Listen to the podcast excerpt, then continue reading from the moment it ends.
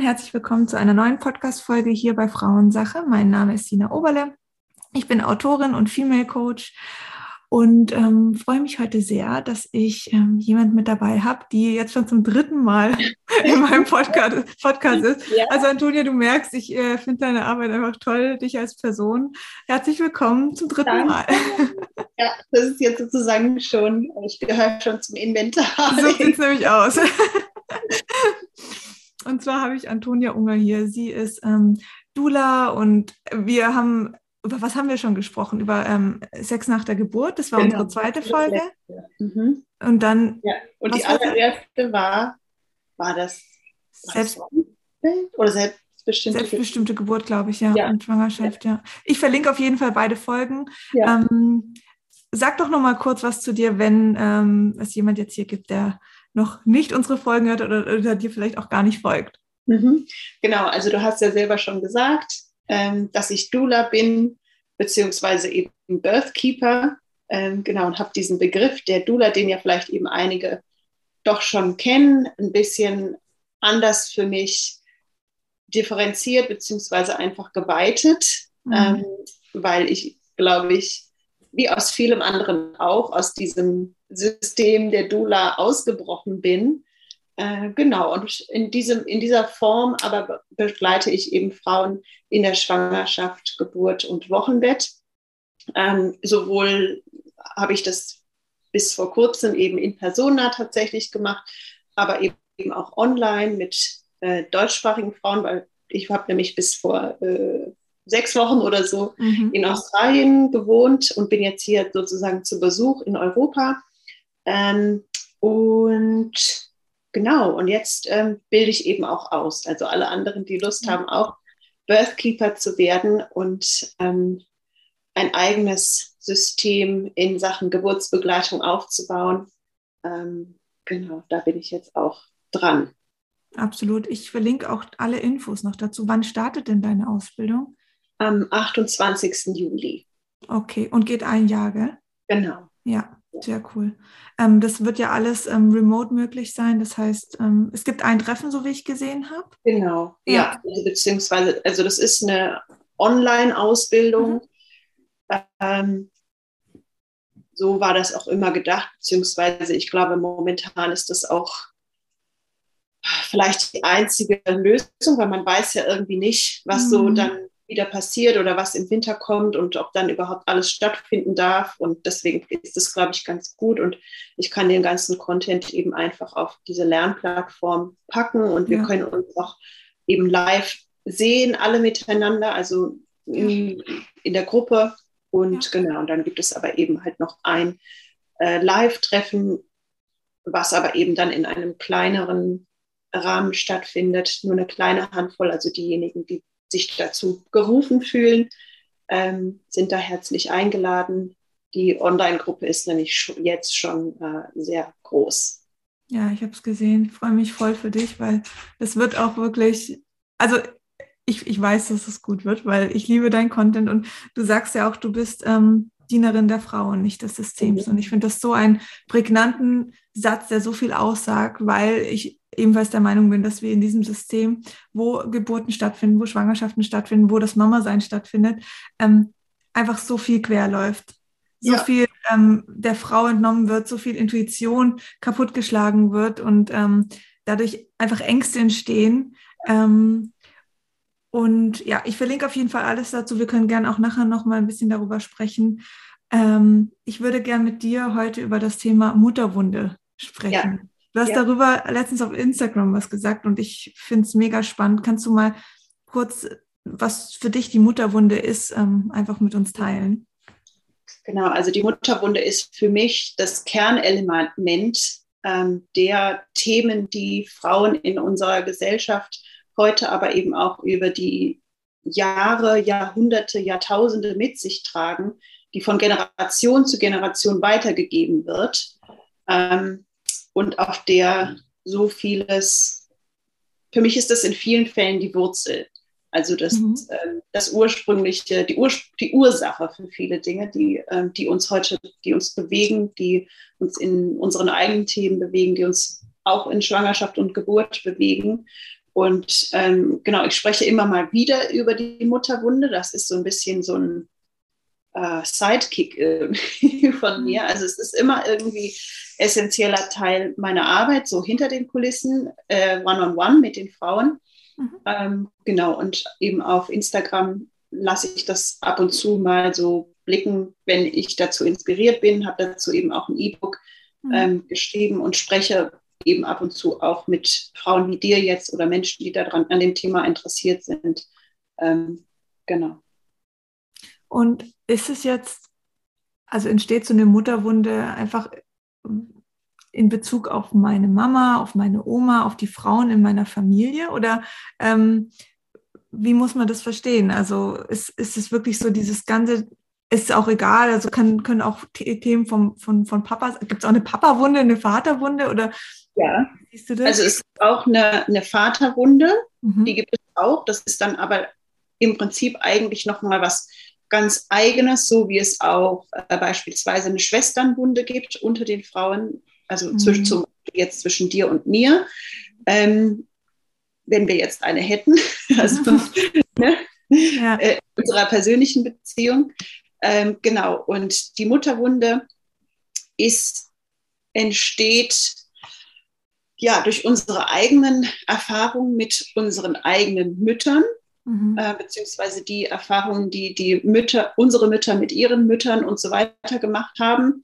Ähm, es ist aber auch der, der allgemeine Schmerz, der der von Generation zu Generation, von Frau zu Frau weitergegeben wird, was es eben bedeutet, Mutter, Tochter oder Frau im Allgemeinen in diesem Patriarchat, Patriarchat ähm, diesem System zu sein.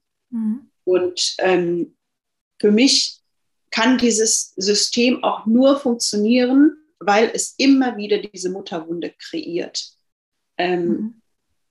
Und es ist sozusagen ganz ausgeklügelt, da genau da anzusetzen und die Frauen da so zu manipulieren, genau wie die Schwesternwunde ein essentieller Teil dessen ist, die Frauen da so zu manipulieren, damit das System funktioniert, damit es aufrechterhalten bleiben kann. Weil wenn es eben diese, diese Wunden nicht gäbe, dann wären wir in keinem Patriarchat und dann würde es auch nicht funktionieren. Und ja. Das heißt, findest du, dass das sehr männlich dominiert ist dann? Also, dass immer wieder sozusagen die Frau in unserer Gesellschaft klein gehalten wird, ähm, nicht in ihre Kraft kommen kann? Das ist ja, das ist ja das, ähm, ja, im Prinzip ja auch das, äh, wie soll ich sagen, ja, auch ein Kernelement, beziehungsweise das, was mhm. immer wieder versucht äh, wird und ja auch wunderbar funktioniert, ähm, dass Frauen in ihrem eigenen Gefühl, aber eben auch gesellschaftlich ganz weit hinten stehen und ähm, als Mutter dann vielleicht noch mal mehr, beziehungsweise mhm. es fällt uns vielleicht einfach auf. Mhm. Ähm, ne, einfach in dem Gefühl, wie wir, wie wir uns fühlen. Ähm, wie finde ich das für mich heraus, wo meine Mutterwunden liegen oder wie tief die vielleicht auch sind. Also wie, wie kann ich das für mich so ein bisschen, wie kann ich da rankommen? Genau, also Symptome sozusagen, ne, wenn wir jetzt davon mhm. ausgehen, und da kann man ja einfach mit sich checken, ob das für sich selber ein Thema ist. Und ich glaube eigentlich, dass alle Frauen ähm, auf die eine oder andere Weise die Mutterwunde in sich tragen, dass es selbst wenn wir eine super Beziehung haben zu unseren Müttern oder auch die Mütter vor uns zu uns, ihren, ihren eigenen Müttern, dass selbst dann wir einen Teil dessen der Mutterwunde in uns tragen, weil es halt, ne, wir, wir sind meistens immer Teil dieses Systems mhm. und unsere Mütter vor uns waren auch immer Teil dieses Systems. Das heißt, sie waren auch Teil der gesellschaftlichen Mutterwunde, weil dadurch, dass wir Frauen sind, können wir uns da ganz schlecht rausziehen. Ne? Also mit Sicherheit gibt es da einige wenige, die es über Generationen so erlebt haben oder geschafft haben, aber bei den meisten Frauen ist es eben nicht so. Und ähm, Symptome sozusagen, äh, oder sagen wir mal, das Unterlegen, das grundlegende Gefühl, ähm, worauf dann alles weitere basiert, ist eben dieses Gefühl von, so wie ich bin, bin ich nicht gut genug. immer in Bezug mhm. auf ähm, die Liebe der Mutter sozusagen, weil wir eben die Erfahrung gemacht haben als Kind, dass wir, ähm, wenn wir uns in unserem ganzen Sein und zeigen, äh, als Kind, als kleines Mädchen, dass wir dann von unseren Müttern ähm, ja sozusagen eins drauf bekommen.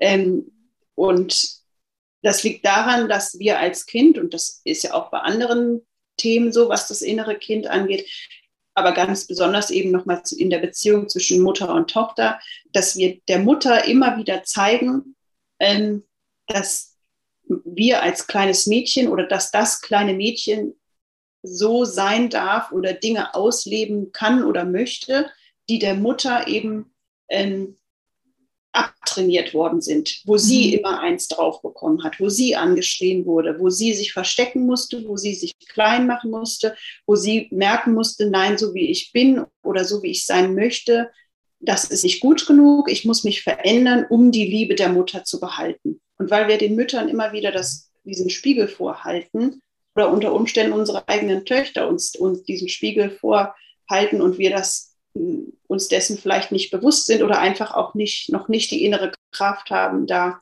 dem entgegenzutreten, ähm, wiederholt sich dieses Muster einfach. Und das ist einfach ein immer, immer währender Kreislauf, der sich eben auf die Beziehung zwischen Mutter und Tochter auswirkt, dann aber eben auch sich auf andere Beziehungen, die wir im Leben haben, auswirken, zum Beispiel eben ähm, zu zu Partnern, Partnerinnen, Chef oder Chefin, also oder einfach anderen Leuten.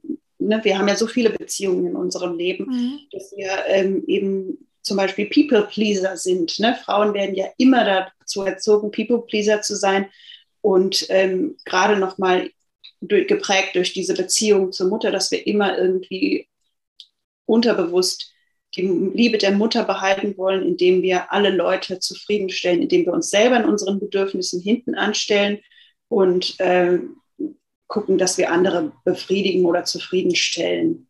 Ähm, emotional Caretaking ist noch so ein, so ein Begriff, dass wir eben, äh, das spielt da so ein bisschen mit rein, dass wir uns immer wieder um andere kümmern, äh, wenn es ihnen schlecht geht und dass wir das sozusagen so weit treiben, dass es im Grunde genommen oder dass wir uns selber immer wieder hinten anstellen und sagen, egal wie es mir geht, ich muss mich zuallererst um die Emotionen und um das, die Gefühle der anderen kümmern. Gerade mhm. auch nochmal als Mutter dann, ne? dass wir da auch wieder dann uns selber eben hinten anstellen ähm, und dass wir gleichzeitig aber eben eine extrem hohe Toleranz denen gegenüber haben, die uns schlecht behandeln, ähm, die, ne, dass wir eben dann nicht sagen, nein, ich möchte das nicht, äh, oder dass wir uns selbstbewusst unseren Eltern zum Beispiel gegenüberstellen und sagen, nein, ich möchte nicht, dass du so mit mir sprichst oder ähm, unserer Chef, unserem Chef oder der Chefin oder selbst der Frau bei der Bäckerei, dass wir immer eine hohe Toleranz haben, dass andere uns schlecht behandeln dürfen, weil wir eben uns selber klein machen und sagen, okay, bloß nicht auffallen,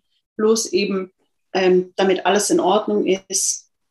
Äh, und das wirkt sich natürlich auch häufig eben auf, auf Partnerschaften aus. Das wird vor allen Dingen mit männlichen, in männlich, also männlich-weiblichen Partnerschaften ähm, äh, eine hohe Toleranz gegenüber ähm, emotionaler, verbaler, aber natürlich auch körperlicher Gewalt Männern gegenüber mhm. haben, die, die, uns angetan wird. Und ähm, ich glaube, dass das auch auf ganz äh, subtile Art vielleicht stattfindet, ähm, dass wir gar nicht unbedingt dieses Bild vor Augen haben müssen, ne, so dieses Fernsehbild, da ist ein prügelnder Ehemann oder, ähm, oder so, ne, sondern dass das auf eine ganz an, subtile Art stattfinden kann, dass wir ähm, Gewalt auf subtile Art von Männern eben tolerieren. Ne?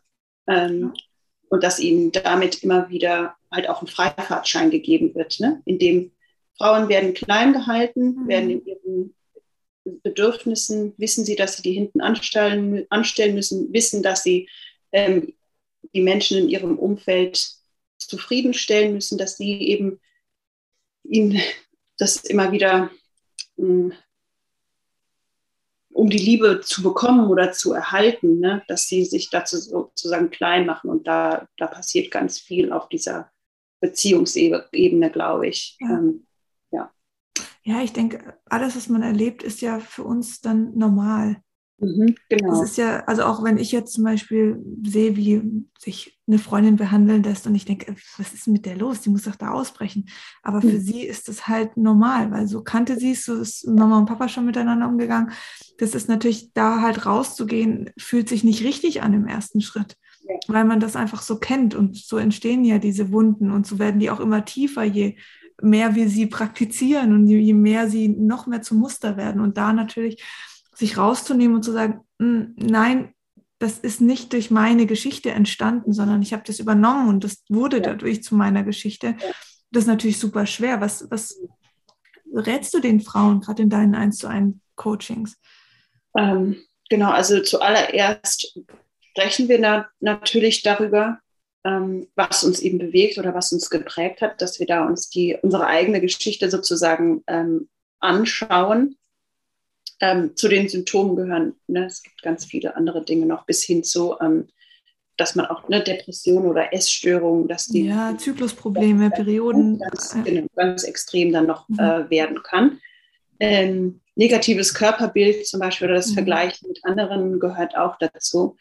Ähm, aber eben, wenn, wir in, wenn ich mit den Frauen eben im Gespräch bin, dann ähm, genau, schauen wir uns das eben an, gucken, was für eine Geschichte man oder sie da mitbringt ähm, und dass wir einfach versuchen zu differenzieren, oder so wie du es eigentlich gerade schon gesagt hast, ne, dass wir das versuchen auseinanderzunehmen, zu differenzieren, okay, bin ich das jetzt wirklich oder ist das alles nur der Schmerz, der mir mitgegeben wurde und versuche ich eventuell ähm, eben immer noch die Liebe der Mutter zu erhalten, indem ich mich verändere oder eben nicht ich, ich bin oder ich selbst bin, Mm, genau, und ganz oft löst, löst dieser Prozess, so dieser Bewusstwerdung, ne, auch ein, ein, ein Trauer, ein Verzweiflungsprozess aus, ne, weil man sich eben so bewusst wird, wie man sich vielleicht selbst verändert oder wie man sich klein hält ähm, und dass man eben nicht als Kind diese ähm, bedingungslose Liebe der Mutter, die wir alle wollen, erhalten haben. Was für ein persönlicher, aber auch transgenerationaler Schmerz dahinter steht, ist unter Umständen sehr schwierig und kann eben einen großen Trauerprozess ins Leben rufen. Und das ist aber auch, das darf ja auch sein, ne? dass, ähm, dass wir da traurig sind oder dass wir weinen oder dass wir auch wütend darüber sind und dass wir auch wütend sind, nicht nur, ähm, nicht nur dem System, der wir ja irgendwie alle zum Opfer geworden sind gegenüber, sondern dass auch die Wut gegenüber der Mutter auch sein darf. Selbst wenn wir natürlich uns darüber irgendwann im Klaren sind, dass auch sie ja nicht das extra macht, sondern dass auch sie ja Opfer ist sozusagen mhm. und sich vielleicht nie dessen bewusst war. Und gleichzeitig ändert das ja nichts an unserer persönlichen Erfahrung, die wir heute machen oder die wir als kleines Mädchen gemacht haben. Und da darf die Wut ja auch sein. Ne? Mhm. Ähm, und dass wir uns nicht ähm, für diese Gefühle schämen oder dass wir sagen, okay, ich darf das nicht. Mhm. Genau. Und dann so im weiteren Verlauf ähm, versuche ich eben mit den Frauen zu arbeiten, dass wir sozusagen merken oder dass die merken, okay, das, was ich immer suche oder was, ähm, was ich früher gesucht habe und nicht bekommen habe, das kann mir heute auch eigentlich niemand mehr geben, weil das, die Zeit ist ja vorbei und auch meine Mutter wird in den seltensten Fällen ähm, dazu in der Lage sein, es mir heute zu geben. Ne? Also es sei denn, da findet irgendwie eine 380-Grad-Wendung, äh, mhm. äh, 360-Grad-Wendung statt, dass die sich auch extrem bewusst wird und da ihre Eigenarbeit macht und so weiter. Ne? Aber dass wir, so sehr wir uns auch bemühen, eventuell das nie von unseren Müttern bekommen äh, werden äh, und dann im Prinzip auch damit aufhören können, weil durch unser Verhalten, das wir immer wieder an den Tag legen oder wo wir es einfach versuchen zu bekommen und wir versuchen es und wir versuchen es, es wird nie passieren, sondern wir werden immer wieder verletzt werden oder, oder enttäuscht werden. Und dann und bestätigt werden dadurch. Aus diesem Kreislauf auch aussteigen können und merken können, okay, das kann mir niemand anders geben, außer ich selber. Mhm. Ich muss mir so viel wert sein, ähm, beziehungsweise meine Perspektive da als erwachsener Mensch einfach ändern, dass ich in mir selber diese Liebe zu mir selber finde, dass ich mir das geben kann, wonach ich vielleicht immer suche. Weil mhm. ne, im Prinzip wir uns selber so lieben lernen, wie wir sind und wissen, wir sind gut genug, so wie wir sind, dann kann uns ja eigentlich niemand mehr etwas anhaben. Und das ist so dieser Prozess, dass wir sozusagen unser eigenes inneres Kind an die Hand nehmen und ihm sagen, du bist gut genug, so wie du bist, du musst dich nicht mehr verstellen, du musst dich nicht klein machen, du darfst Nein sagen, du darfst allen möglichen Menschen und Beziehungen gegenüber Nein sagen. Ähm, und dass das innere Kind und unser inneres kleines Mädchen einfach merkt, dass, dass es nicht mehr alleine ist, dass mhm. wir es an die Hand nehmen und sagen, ich bin jetzt erwachsen, ähm, wir schaffen das zusammen. Und ähm, da einfach, ja, wie so, in so eine Art Dialog gehen ähm, und uns immer wieder, wenn wir in diesen Situationen sind, wo wir vielleicht denken, okay, ähm, ich schaffe das nicht oder wo wir auch wieder vielleicht in alte Muster reinkommen, dass wir dann merken, okay, nein, da ziehe ich mich jetzt raus, ich nehme mein inneres Kind an die Hand und äh, verändere da diesen, äh, dieses Muster oder breche da aus. Ja. Das ist so ein bisschen, äh, dass wir uns selber die Mutter sind, die wir, die wir gebraucht hätten, aber nicht bekamen und auch vielleicht nie bekommen werden. Absolut. Also ich finde das so spannend, weil ich habe ein paar solche Situationen ähm, vor allen Dingen erlebt, als ich dann schwanger war und Mama wurde, weil das sind ja auch nochmal Momente, es können ja Wunden vorhanden sein, die du bis zu einem gewissen Zeitpunkt nie spürst. Und dann kommen Veränderungen, wie zum Beispiel Kinderwunsch, Mama sein, ähm, Wechseljahre, Pubertät, was auch immer, wo diese Wunden plötzlich ähm, anfangen weh zu tun oder einfach präsent zu werden. Mhm. Und ich finde gerade dieser Wendepunkt, dieses von, also zu, zur Mama ist natürlich ganz extrem. Ja, ja, ja. Und ähm, also ich habe zum Beispiel in der Schwangerschaft, ich weiß nicht, ob ich es in unserer Folge schon mal erwähnt hatte, aber als ich im achten Monat war, habe ich plötzlich unfassbar Ängste bekommen, dass mich mein Freund betrügt. Und ich kannte diese Ängste nicht. Also ich hatte das, ich habe das nie erlebt. Ich habe das, mhm. es war so eigenartig. Und meine Mutter hat mir dann eben erzählt, dass mein Papa sie im achten Monat betrogen hat, also als sie mit mir schwanger war. Und das war genau im achten Monat. Also ich fand das so krass und es kam eine Angst in mir hoch, als wäre es passiert. Als, wär, als hätte ich das wirklich, als wäre ich zu 100 Prozent berechtigt gewesen, diese Angst zu besitzen. Und das fand ich so krass. Und ähm, damit natürlich umzugehen, war, war für mich total heftig. Und auch in unserer Partnerschaft dann, das ging dann von alleine wieder auch tatsächlich. Mhm. Ich habe diese Angst habe ich seitdem auch nie wieder gespürt. Mhm. Das waren halt einfach so diese zeitlichen Erlebnisse, ähm, wo ich als, als äh, plötzlich in, in, so eine, in so ein Kind zurückgefallen bin und gedacht habe, ja, das habe ich erlebt, das muss jetzt ja nochmal passieren. Ja, und das, das, das war so krass. Und äh, so Sachen habe ich ein paar Mal jetzt auch, seit ich Mama bin. Ich hatte am Anfang ja ganz, also ich, ich habe mir immer gewünscht, ich bin so eine Mama, die da zu 100 Prozent aufgeht in dieser mhm. Rolle, die, mhm. die absolute Fürsorge, Wärme, ähm, Liebe und alles geben kann. Und ich merke halt, weil meine Mutter eben nicht so war. Meine Mama ist eine sehr, sehr äh, taffe Frau und durch die Trennung mein, zu meinem Vater, die sich dann ja, getrennt haben, als ich sehr jung war, ähm, war sie halt immer, sie hatte immer drei Jobs und hat eigentlich kaum Zeit für, also sie hatte Zeit für meine Bedürfnisse, aber nicht für mein, für, für alles drumrum. Also wir haben selten zusammen gespielt und wenn, hat sie nebenbei irgendwas gemacht oder es musste halt immer schnell gehen, weil sie einfach keinen Kopf dafür hatte. Und ich habe halt keine Geschwister und das war also nur sie und ich. Der Fokus war sehr stark immer auf meine Mama und natürlich auch umgekehrt. Und ich habe mir immer gewünscht, dass ich das anders mache, dass das bei mir eben viel mit viel mehr Wärme ist, mit viel mehr Herzöffnung. Und bin dann halt über mich erschrocken, dass es eigentlich genauso bei mir lief, dass ich die ersten Monate natürlich diese Liebe und Wärme und Fürsorge gespürt habe, zum, also gegenüber meiner Tochter, aber diese, diese Zeit nicht zulassen konnte. Also ich mit ihr da zu sitzen und zu spielen, das war für mich nervig. Auch mhm. jetzt, also wir haben eine Au-pair und ich habe meinen Job und dass ich da auch wieder so schnell in den Job eingestiegen bin, war für mich fast wie absolut notwendig, weil ich immer gedacht habe, ich bin jetzt halt nicht so, ich bin halt nicht diese äh, 24-Stunden-Mama. Ich kann das nicht. Ich muss immer noch was anderes haben, damit ich glücklich bin. Ja. Und das ist ja das, ne? Also, dass unsere Mütter leben uns ja auch vor, ja. wie man als Mutter ist oder ja, zu sein. Ja. Ne? Und diese Muster, ich bin da auch manchmal echt persönlich auch am Verzweifeln, weil ich mir denke, bin ich eigentlich ich selber oder bin ich mhm. nur das, was mir vorgelebt wurde? Richtig, ja. Und kann ich das differenzieren, beziehungsweise kann ich das über, ist das in meiner Kontrolle, das mhm. verändern? Ähm, und ne, dass wir dadurch einfach Verhaltensmuster, äh, Ideen, Ideologien mhm. übernehmen, wo wir dann merken, ja, okay, äh, mir wurde das so vorgelebt, so hat das zu sein und dass wir dann ganz unterbewusst auch immer wieder dann in dieses Raster reinfallen. Ne? Ähm, und das vielleicht auch gar nicht auch gefühlsmäßig, so wie du sagst, auch gar nicht anders aushalten können, mhm. weil das so tief geht, das, was uns da vorgelebt wurde.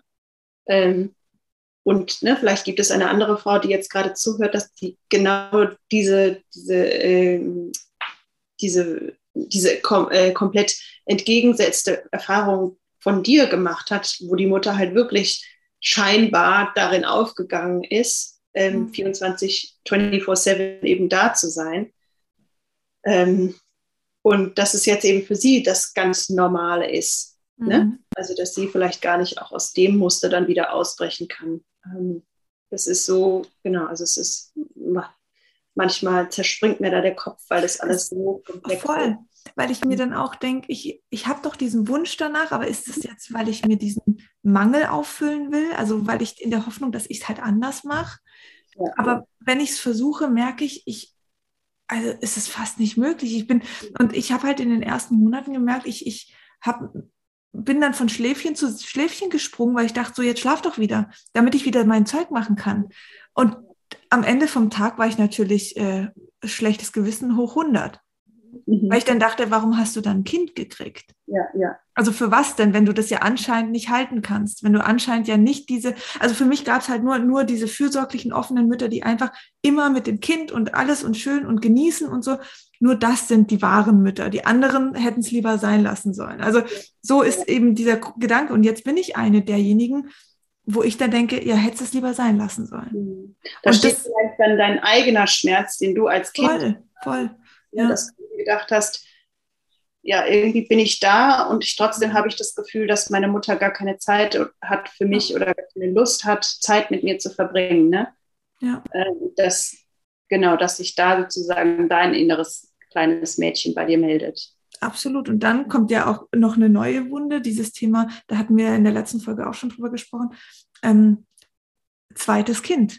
Ich mhm. war Einzelkind, das war für mich immer klar, ich will auf jeden Fall mehr als ein Kind, weil ich fand das immer ganz schlimm. Also auch wieder da hat, ist ja eine Wunde.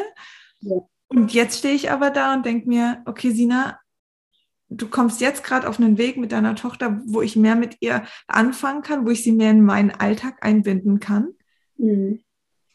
Und jetzt willst du noch mal ein zweites Kind und, will, und ich habe ultra Angst davor, dem wieder nicht standzuhalten, dem wieder nicht irgendwie oder ein, ja, also keine Ahnung, das ist wirklich für mich ist das echt so, so belastend, weil ich denke, du wolltest es doch immer anders machen und machst es jetzt aber genau gleich wie deine Mama. Und ich habe ja dadurch auch irgendwie eine, eine, komische Beziehung zu ihr entwickelt, weil ich natürlich ja auch immer noch in diesem Mangel hänge. Mhm, und ja. sie jetzt natürlich auch als Oma so sehe wie, hey, kannst du jetzt nicht einfach auch 24-7 da sein? Ja. Und das ausbaden sozusagen. Aber sie ist ja genauso, wie sie bei mir war, jetzt auch mit meiner Tochter. Mhm. Ja, ja. Oh, ja. es, ist, es ist verrückt, wirklich. Total. Mhm. Was ist mit der Vaterwunde? Die Vaterwunde, ja, die Vaterwunde, die gibt es auch. Mhm. Äh, also und, und alle, also diese Wunden, ne, also wir haben ja jetzt natürlich primär über Mutter-Tochter-Beziehungen gesprochen, aber natürlich gibt es die auch zwischen Söhnen und Müttern, beziehungsweise zwischen Töchtern und Vätern und Söhnen und Vätern. Ne? Also das ist klar.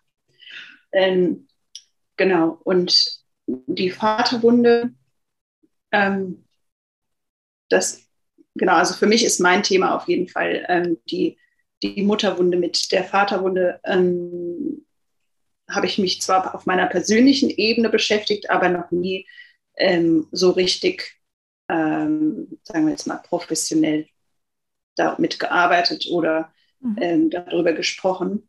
In meinen, äh, meiner Arbeit oder meinen Coachings, wie auch immer, geht es eben vor allen Dingen immer um die Beziehung äh, zur Mutter. Die ist einfach eben so extrem mhm. prägend. Ne? Egal wer wir sind, ob wir jetzt Mann oder Frau sind, die Beziehung zur Mutter ist einfach prägend. Die mhm. prägendste Beziehung und die vor allen Dingen in den meisten Fällen ja auch die allererste Beziehung, die wir in unserem Leben haben. Ne? Ähm, ja. Und ähm, das ist auch nicht, manchmal habe ich so das Gefühl, dass, ähm, ähm, dass, dass man irgendwie immer alles auf die Mütter oder auf die Frauen schiebt, ne? obwohl wir ja eigentlich, dieses ganze Problem ist ja, oder diese ganzen Thematiken haben wir ja nicht wegen uns selber. Sondern ähm, also auch wegen uns selber, weil wir stehen ja immer in der Selbstverantwortung für das, was wir tun oder was wir nicht tun oder wer, ne, wer wir sind, wie auch immer. Aber gleichzeitig sind wir natürlich ein oder ist diese, sind diese Beziehungen oder diese Mutterwunde ist ja ein Produkt des Patriarchats. Ne? Und wir haben uns das ja nicht ausgesucht. Und deswegen, ähm, mhm. Manch, manchmal bekomme ich dann so Kommentare, wo sich dann Frauen sagen, ja toll, jetzt habe ich hier noch irgendwas, was sich Mütter oder Frauen wieder anziehen müssen. Ne? Und eigentlich sind wir daran natürlich ja überhaupt nicht schuld. Und das mhm. stimmt ja auch. Ne? Also ähm, Schuld oder so sind wir dann ja nicht und wir müssen uns, müssen uns deswegen auch nicht schlecht fühlen oder sagen, so jetzt ist hier wieder schon wieder irgendwo wo was, wo wir einen Mangel haben als Frau oder als Mütter. Ne? Ähm, es ist ja immer noch ein Produkt des Patriarchats, wo die Schuld nicht, also jetzt nicht beim individuellen Mann liegt, ne, sondern bei dem System des männlich dominierten Lebens, dieses, dieses Konstrukts. Ähm, genau. Und, aber eben weil das halt so wichtig ist, gerade mhm. wenn wir über Schwangerschaft und ähm, äh, Geburt sprechen, ist das eben mein, mein, mein Thema da. Ja. Ähm, genau. Und aber bei der Vaterwunde ist es einfach der Schmerz und das Trauma des Vaters, was dann transgenerational an die Kinder weitergegeben wird. Mhm. Ähm, und bei denen ist es natürlich auch so, dass eben viele Väter ihr Trauma sich dessen vielleicht gar nicht bewusst sind oder dass sie es einfach äh, nicht heilen können oder heilen konnten und deswegen es eben nicht schaffen, so anwesend, so unterstützend, so emotional da zu sein, äh, wie es die Kinder eben brauchen ähm, oder wie wir es einfach alle benötigen. Ne? Und ähm, dass es auch da wieder so funktioniert, ne? ähm, dass das Verhalten ähm, unseres Vaters uns selber gegenüber, aber eben auch äh, im Leben oder in der Beziehung auch dann wieder zu unserer Mutter, dass wir das sozusagen übernehmen, verinnerlichen, ne? dass das sozusagen zu unserem, ja, so sind Väter, so ist die Beziehung zu Männern, so haben, so sind Männer. Ne? Also dass wir ganz oft dann auch in unseren eigenen Beziehungen zu unseren eigenen Männern, Partnern, Ehemännern erleben, dass wir, und das ist manchmal so verrückt, dass wir den Vater sozusagen wieder finden, übernehmen, weil wir eben so sehr von dem Mann, von dem Bild, das so hat ein Mann, so hat ein Vater zu sein, übernehmen. Ne? Also Vater ja. unserer Kinder dann. Ja. Und dann ganz häufig merkt, okay, äh, habe ich da jetzt gerade meinen Vater wieder eins zu eins äh, mir rausgesucht oder mhm. wie ist das jetzt hier? Ähm, also, dass wir dann einfach merken, ne, ist er emotional abwesend, emotional unfähig, mit, sich mit uns ohne Verbeurteilung oder Kontrolle zu verbinden, kann er eventuell seine eigenen Emotionen nicht kontrollieren. Das heißt, schreit er viel oder ist er eventuell auch eben gewalttätig, dass wir da dann eben merken, ähm, okay, dann, dann übernehmen wir das sozusagen als Wahrheit des männlichen Bildes, des mhm. Vaterbildes, übernehmen das aber auch als Wahrheit über uns selber, in unserem eigenen Gefühl zu uns selber in Beziehung zu Vätern oder Männern. Mhm. Ähm, genau. Also im Prinzip ist es das Gleiche wie die Mutterwunde, aber natürlich eben äh, von der Vaterbeziehung ähm, geprägt. Und Symptome oder so wie sich das eben äußert, äußert, können dann unter Umständen eben sein, dass wir so ein Gefühl von Verlorenheit haben, dass wir ständig irgendwie auf der Suche nach uns, nach dem Sinn irgendwie sind, mhm. ähm, dass wir da auch da unbewusste Verhalten an den Tag legen, um die Liebe des Vaters zu erlangen. Also zum Beispiel, das ist was von mir, was ich jetzt, und das scheint so subtil, aber für mich ist es war es so eine, äh, so eine Aha-Erlebnis, was dann für mich so Domin wie so Dominosteine einfach was in Gang gebracht hat, dass ich gemerkt habe, ähm, also die Lieblingsfarbe von meinem Vater ist rot. War immer rot, der ist rot obsessed, ja. Und ich habe, es gibt zwei Beispiele eigentlich. Ich habe immer geglaubt, dass meine Lieblingsfarbe auch rot ist oder dass es rot sein muss. Und ich habe sogar meine Unterschrift sieht sogar genauso aus wie die meines Vaters, dass ich irgendwie Verhalten, äh, Dinge an. Gesagt, ne, dass ich sage, okay, Papa, meine Farbe, meine Lieblingsfarbe ist auch rot. Guck mal, ich bin mhm. ähm, gleich wie du. Wir sind gleich, ne? Du mhm. kannst, ich, ich bin ja jetzt eine total gute Tochter, weil ich auch das so mache, wie du das machst, oder ich mag Sachen, die du auch magst, ne? Und irgendwann habe ich gemerkt, dass ich Rot eigentlich überhaupt nicht leiden, also leiden kann. Also es ist meine Lieblingsfarbe auf keinen Fall ist. Und das mir passt. Ne? Ja, ja. habe ich eben erst ganz spät jetzt vor ein paar Jahren gemerkt. Und dass ich dann gedacht habe, okay, also da habe ich versucht, meinen Vater zu befriedigen, ihm zu gefallen, mhm. meine eigenen, mich selber irgendwie auch in so einem blöden Ding wie einer Lieblingsfarbe hinten angestellt, ja. dass ich gar nicht mehr gemerkt habe, was ist, bin eigentlich ich und bei welchen anderen Themen habe ich das auch noch gemacht? Mhm. Ja? Wo habe ich mich so verstellt, dass ich gar nicht ich bin? Oder mich nicht selber ausdrücken kann durch meine eigene, weiß ich nicht, Klamotten, die ich anziehe, durch die. Farben, die ich mag, ne? und so weiter und so fort.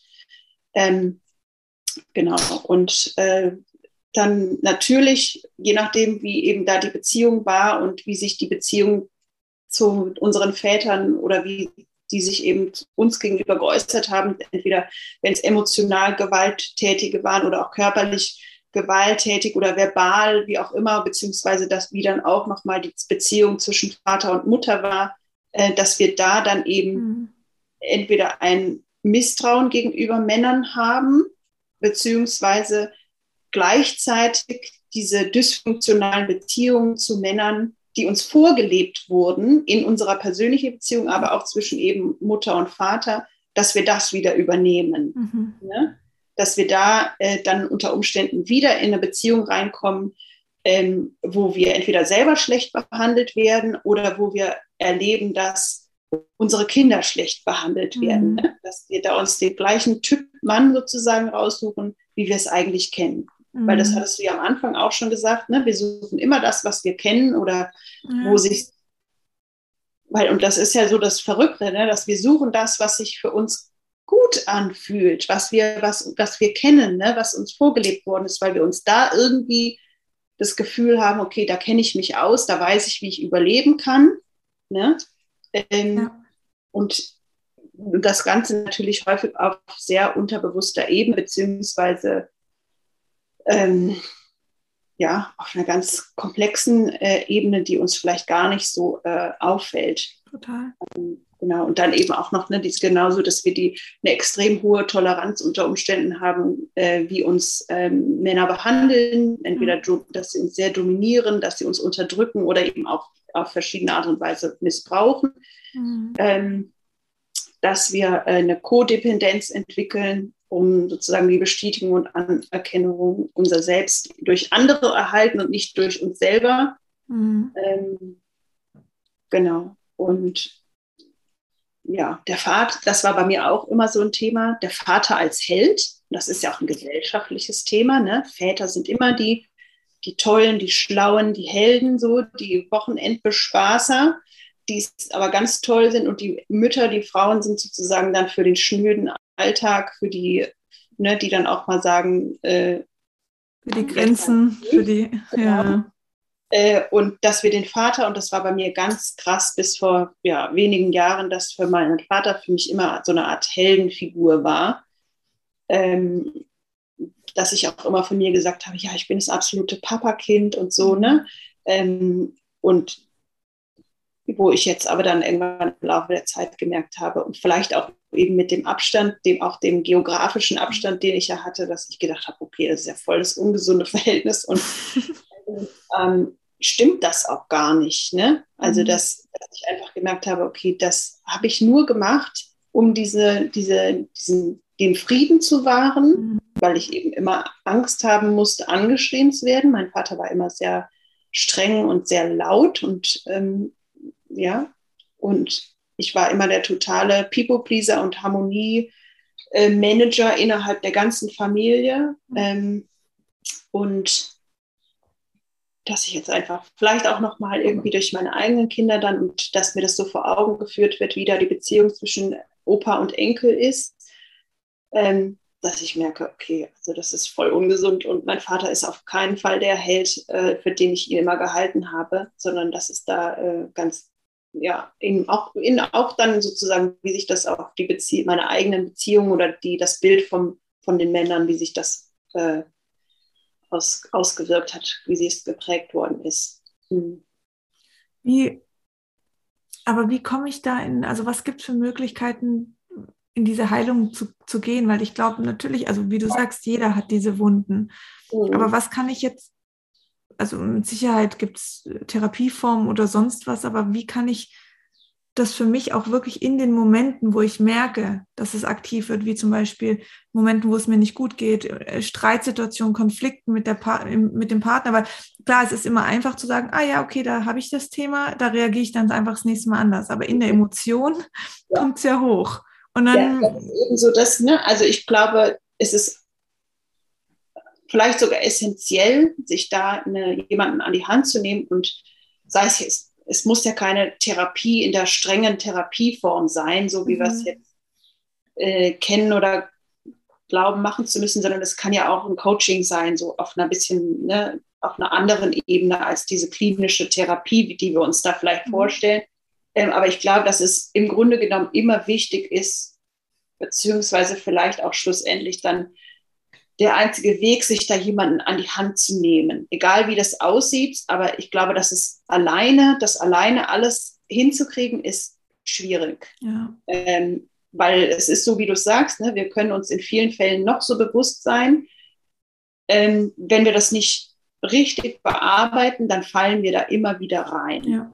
Also, und gleichzeitig ist es auch eine Übungssache. Ne? Das sind ja so krasse Themen und die uns so in unserer, dieser essentiellen Zeit des Kindseins geprägt haben, dass man eben nicht einfach sagt, okay, jetzt habe ich hier äh, mich schlau gemacht über dieses mhm. Thema, morgen höre ich damit auf.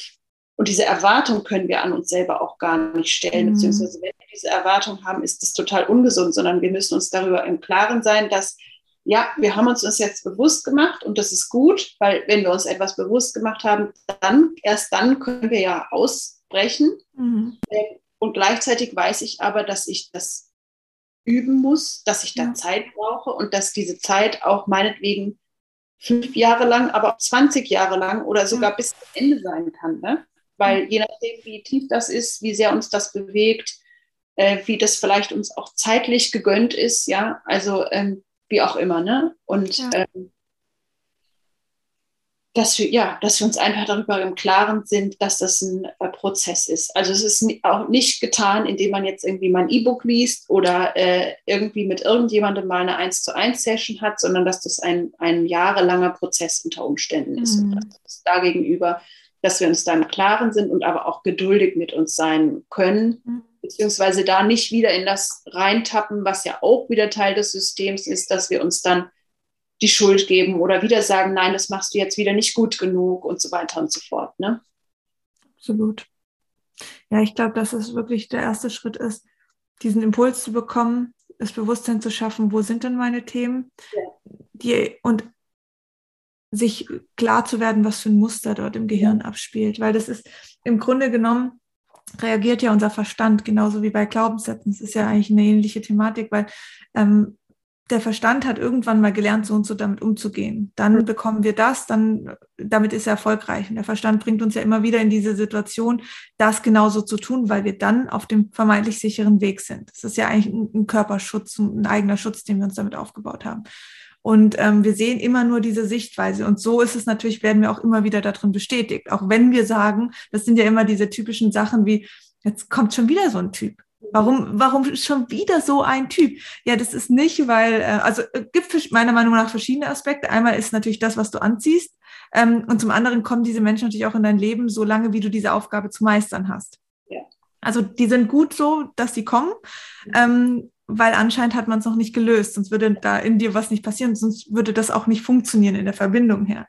Ähm, und das, ich finde, das ist ein wichtiger Aspekt, das erstmal zu, zu erkennen. Ah, okay, ja, diese, und das muss nicht nur mit der Partnerschaft sein. Also ich, ich zum Beispiel ähm, merke das eher in, in Verbindung mit, mit anderen Frauen, als ich noch ähm, in meinem Job war, damals in, in der, in der, im Angestelltenverhältnis, oder auch in den Frauen, die über, also mein Vater hatte sehr viele verschiedene Frauen dann nach meiner Mutter und auch diese Frauen hatten, hatten ja eine enorme Rolle in meinem Leben. Mhm. Das mhm. waren immer dieselben Frauen, immer dieselben Frauen, die mich nicht als, als mhm. Tochter gesehen haben von meinem Papa, sondern als Konkurrentin.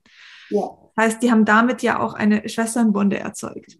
Ja, Auf der anderen Seite, die ich dann natürlich auch bei anderen Frauen gemerkt habe. Und so bin ich in die, in die Haltung gegangen, hm, nee, ich bin nicht so das, äh, die Frau, die ähm, Freundin hat. Ich habe lieber männliche Kollegen. Weißt du, so dieses typische Bild. Ich komme mit Männern besser klar. Deswegen habe ich Wirtschaftsinformatik studiert, deswegen bin ich in die IT gegangen, hatte ein, ein Entwicklerteam mit, mit sieben Männern, weil ich dort gedacht habe, das kann ich besser, mit denen kann ich besser umgehen. Und sobald eine Frau kam, war es sofort, okay, hier ist kein Platz für uns beide. Und dann kam ich ja plötzlich durch das Absetzen der Pille in, diesen, in diese Frauenthematik rein. Das ist mir auch erst danach bewusst geworden. Das habe ich nicht gemacht, um, oh, ich bin da nicht aktiv rein, dachte so, jetzt arbeite ich nur noch mit Frauen. Und jetzt ist es so, dass ich nur noch Frauen um mich rum habe. Und es fühlt sich schön an, weil das ist ein Heilungsprozess für mich. Mhm.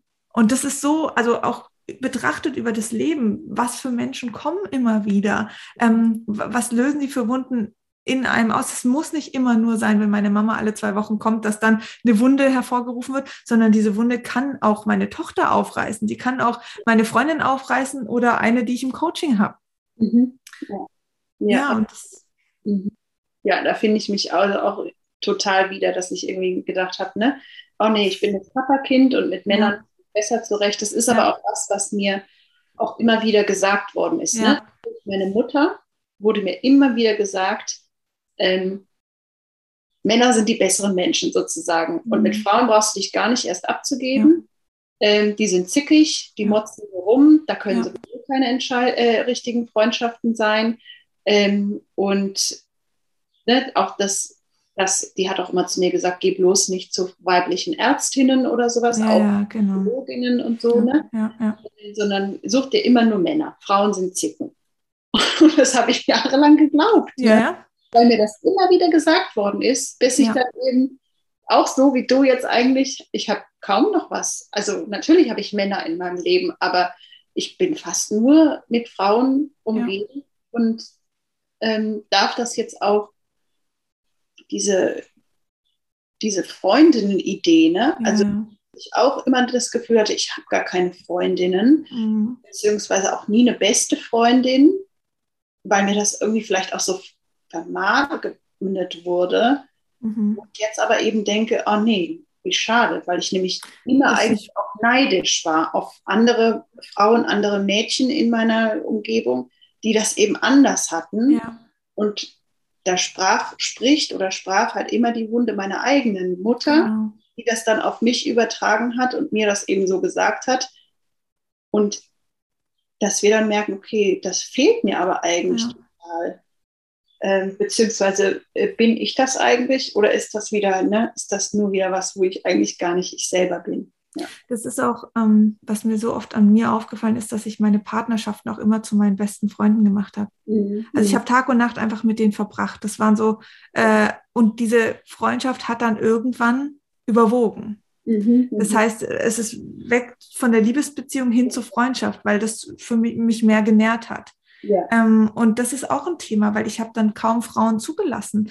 Und mhm. ich finde das aber, für mich ist das heute so wichtig, dass ich Freund, weibliche Freundinnen habe und die ich sehr, sehr eng in mein Leben lasse. Und weil ich kann mit meinem Partner nicht alles besprechen. Das ist nicht, und das ist auch wieder die Erwartung, ja, du musst doch jetzt mit mir das klären, du musst doch jetzt, du musst doch für mich da sein. Nee, ich kann das von einem Mann nicht erwarten. Das ja. geht nicht, weil die haben eine, einen anderen, die kommen in den Raum und sehen anders wie eine Frau. Das ist einfach so. Die, die sehen ihr Fokus, ihr Ziel, wo sie hinwollen. Das ist wie das Beispiel, ähm, was, glaube ich, jede zweite Frau hat. Es ist eine Treppe im Haus und da steht die Wäsche drauf. Ein Mann kann fünf Wochen lang über die Wäsche steigen. Die Frau würde jedes Mal, wenn sie kurz auf Toilette hochgeht, immer was mitnehmen. Ein Mann sieht es nicht und das macht er auch nicht, um zu ärgern oder sonst was. Das ist der Fokus, ist jetzt die Toilette oder irgendwas anderes oben und da geht das Ziel hin. Und das, das ist auch in gewissen Dingen gut, aber genauso muss man halt auch schauen. Ich brauche auch wirklich Frauen, mit denen ich Dinge besprechen kann, weil ich einfach eine andere Sichtweise bekomme. Ja, ja, und das ja. ist super, super wichtig. Und das wurde mir erst spät bewusst und das, das musste ich erstmal lernen zuzulassen. Mhm. Und ähm, ja, finde ich auch aus dieser Perspektive super ähm, interessant, ja, dieses Thema Frauen, Weiblichkeit, sich dahingehend öffnen, auch dieses Anfassen unter Frauen, also wirklich sich umarmen lassen, sich äh, streicheln lassen von der Freundin. Also auch, das ist für viele ist das richtig strange. Ja, absolut. Mhm. Und dann kommen sie in, in eine Geburt, in eine Situation, und, und dann ist plötzlich da, da ist ja wieder der Gedanke, okay, eine Hebamme, ähm, eine Dula, das muss eine Frau sein, die muss dann, dann kommt wieder dieser Wunsch nach der Mutter, nach der Fürsorglichen. Ja.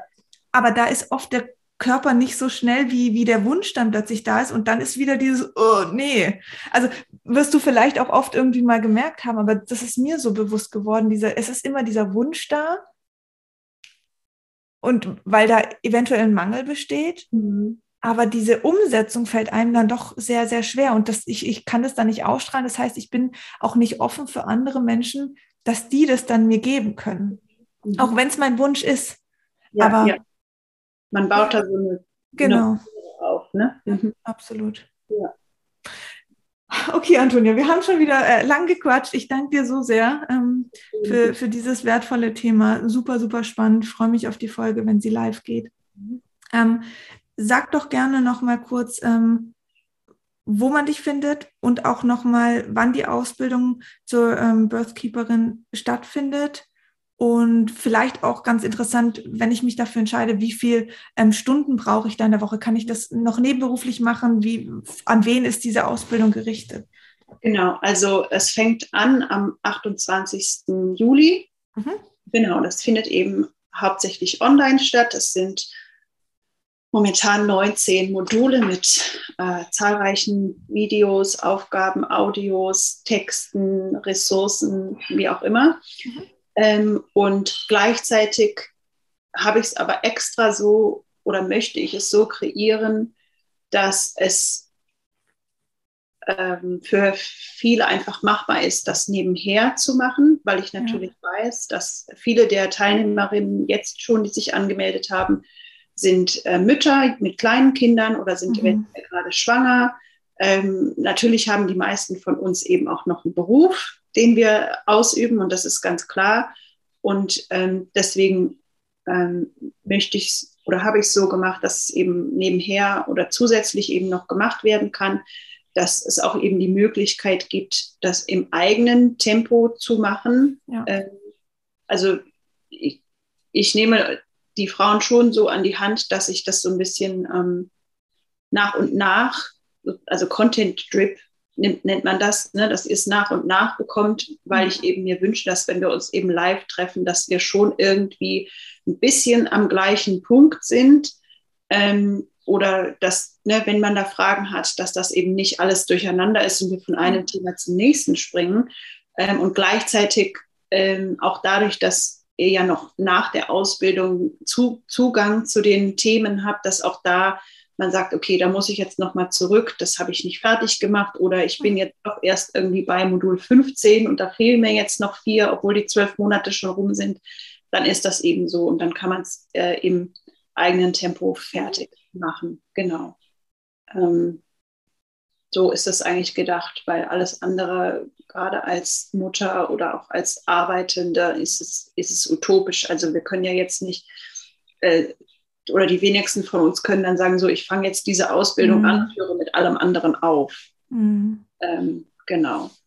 Ja, das Einzige, äh, was ich so ein bisschen eben möchte, ist, dass schon ein, ein gewisses Maß an Commitment da ist, ne? dass es eine ganz bewusste Entscheidung ist äh, und dass es auch eine bewusste Entscheidung ist auf ähm, was, was es ist. Ne? Also es mhm. ist halt nicht Larifari-Dula-Gedöns, sondern ich möchte wirklich, dass ihr euch darüber im Klaren seid, ähm, dass es eben, dass ihr Dienerinnen der Frau seid und nicht des Systems. Ja. Das ist mir am allerwichtigsten. Ähm, genau, weil von dem Larifari haben wir alle schon genug, da braucht ihr nicht noch mehr. Sehr cool. Okay, ich verlinke auf jeden Fall ähm, deine Webseite dazu, wo man ja auch mehr Infos findet. Genau, dein, ja. Dein Profil und auch unsere anderen zwei Folgen. Dann könnt ihr auch noch mal ein bisschen, falls ihr Antonia jetzt wirklich noch gar nicht kennt, noch mal ein bisschen reinhören, sie da kennenlernen, auch auf anderen, äh, in anderen Bereichen ähm, als jetzt die Mutter- und Vaterwunde, wo wir heute drüber gesprochen haben. Und ansonsten danke Antonia fürs Dasein mal wieder. Das ist bestimmt nicht das letzte Mal. Irgendein Thema finden wir wieder. Und danke an alle da draußen fürs Zuhören und wir hören uns nächste Woche Mittwoch wieder. Macht's gut. Tschüss. Ciao.